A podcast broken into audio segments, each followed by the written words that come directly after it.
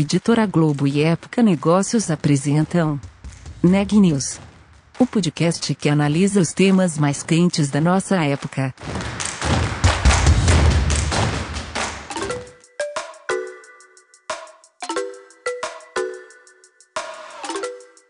Olá, eu sou Elisa Campos da Época Negócios.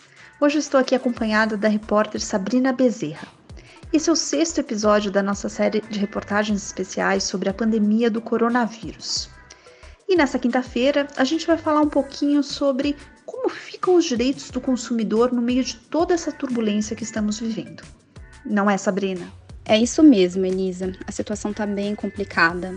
Com a disseminação do novo coronavírus e com o decreto de pandemia, muitos eventos, reuniões e férias foram canceladas. E para entender melhor sobre como agir neste caso, seja remarcar a viagem ou cancelar, eu conversei com Fernando Capês. Ele é diretor do Procon São Paulo e contou um pouquinho para gente quais são os direitos do consumidor neste caso. Confira.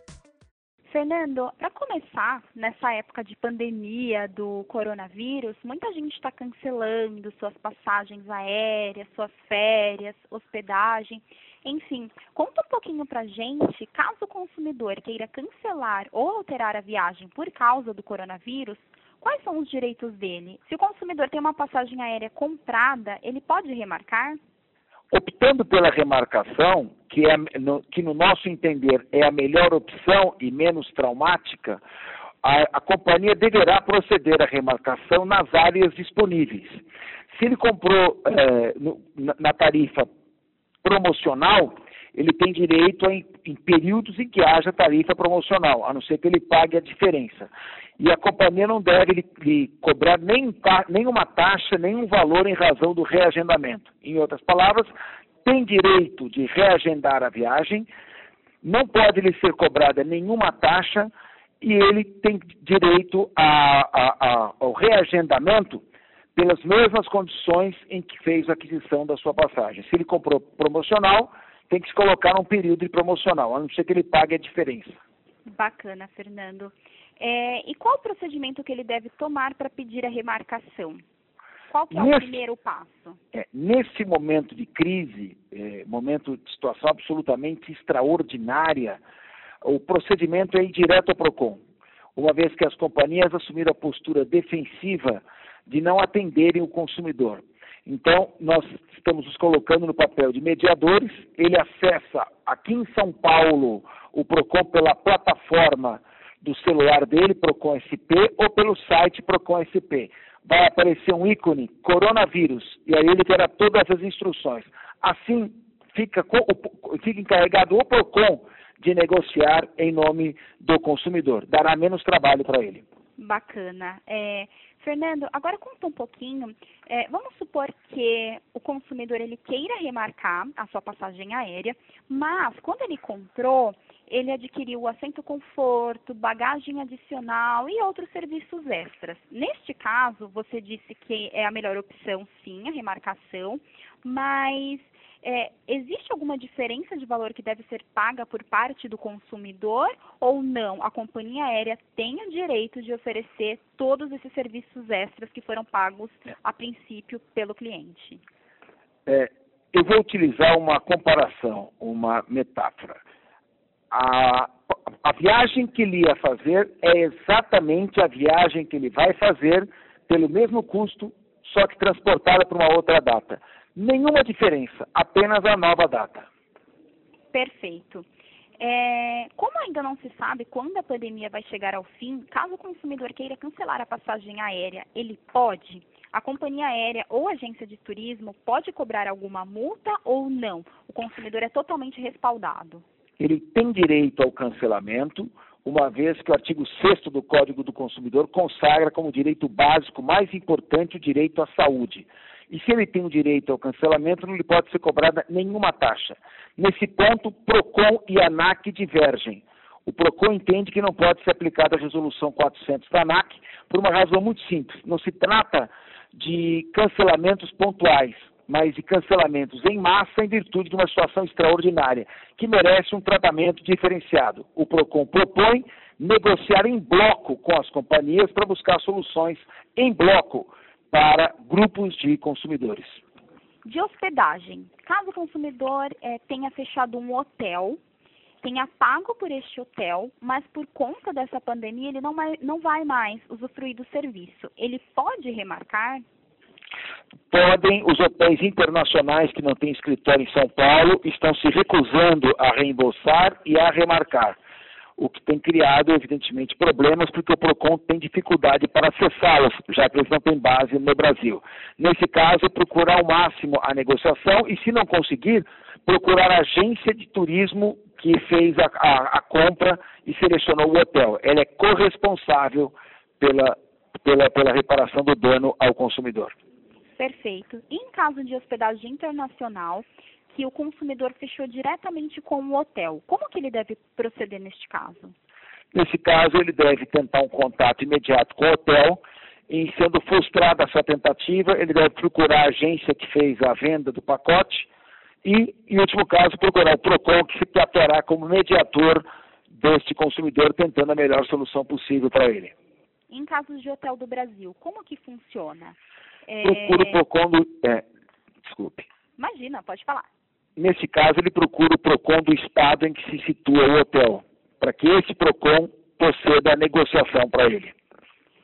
Bacana. É, em casos que a compra da hospedagem tenha sido sem opção de reembolso é, e o consumidor, consequentemente, quer cancelar, ele consegue é, ter esse reembolso ou não, visto que quando ele adquiriu a compra, constava em uma das cláusulas que o hotel era sem cancelamento, sem reembolso. Entendemos também que, nesse caso, foge às regras normais do Código Civil de força maior. Nesse caso, uma pandemia extraordinária e o Código do Consumidor, é, que protege o consumidor como parte mais vulnerável, leva a concluir que essa cláusula é nula a cláusula de não reembolso na relação de consumo numa situação extraordinária como essa é nula de pleno direito. Perfeito. E agora, englobando um pouquinho sobre passagem aérea, sobre hospedagem, há a possibilidade de cancelar a viagem em si e receber o meu dinheiro de volta, ou apenas remarcar a data. Vamos supor que eu ia para algum evento e este evento foi cancelado. E nisso é, eu não vou remarcar, porque o evento não vai mais acontecer. Eu tenho o direito de receber o dinheiro que eu paguei de volta ou não? Muito bem. Vamos ao direito e vamos à solução prática. Direito. Tem direito de receber de volta sem a cobrança de qualquer valor ou retenção de parte do pagamento. Direito de cancelar e receber integralmente o valor porque a ida, a viagem, perdeu completamente a finalidade. Pragmaticamente, buscar uma renegociação com a empresa pode ser mais efetivo. Nesse caso, buscar um reagendamento sem custo passa a ser a solução ideal, uma vez que, insistindo na devolução, se a empresa não quiser devolver, o caminho é judicialização. E todo mundo sabe que a justiça demora muito. Entendi. Perfeito, Fernando. Muito obrigada. É, em quanto tempo que o consumidor deve receber este valor de volta? Caso a empresa fale, tudo bem, eu vou reembolsar você. Qual que é o, o período que a empresa tem para fazer o reembolso? Não tem período, não, não existe um período, um prazo, porque é uma situação inusitada. Tudo depende da negociação que vai ser feita, caso a caso. Nós esperamos que as empresas tenham boa vontade e se organizem para, sem riscos de quebra, procederem à indenização aos consumidores. É preciso a gente ter calma nessa hora e respirar fundo, né, para renegociar. Bom, gente, e agora fazendo um balanço do que aconteceu né, no noticiário, o Ministério da Saúde confirmou 621 casos de coronavírus no Brasil, um aumento de cerca de 200 casos de ontem para hoje, foi um pouco maior do que vinha sendo nos últimos dias. 286 casos estão no estado de São Paulo e a gente contabiliza até agora seis mortes, infelizmente. No noticiário econômico, o Fed, que é o Banco Central Americano, anunciou que vai fornecer linhas temporárias de dólares para nove países, entre eles o Brasil. O Banco Central brasileiro vai ter direito a uma linha de até 60 bilhões de dólares. Isso é uma medida que vai ajudar a acalmar o mercado cambial. Lembrando que ontem o dólar fechou cotado a R$ 5,19 um valor recorde. Aqui em São Paulo, o governador João Dória anunciou algumas medidas que têm como objetivo aliviar um pouco o impacto econômico de toda essa crise. Ele anunciou que vai isentar o pagamento da conta de água para famílias de baixa renda no estado. Em nível federal, a gente também teve hoje o anúncio de uma medida que visa aliviar o bolso dos brasileiros. O governo vai enviar para o Congresso um projeto de lei ou uma medida provisória autorizando as empresas a reduzirem o salário dos funcionários. Essa redução, no entanto, ela precisa ser acompanhada de uma diminuição da jornada de trabalho, porque o salário hora não pode ser reduzido. Os trabalhadores que ganham até dois salários mínimos e forem afetados com essa redução do salário vão receber um benefício adicional do governo. Eles vão ganhar por mês até 25% do que teriam direito caso estivessem recebendo o seguro-desemprego. O governo federal também anunciou nesta quinta-feira o fechamento das fronteiras terrestres do Brasil com os países da América do Sul. É uma medida para tentar conter a epidemia do coronavírus. Por hoje é só, pessoal. Amanhã nos vemos por aqui de novo.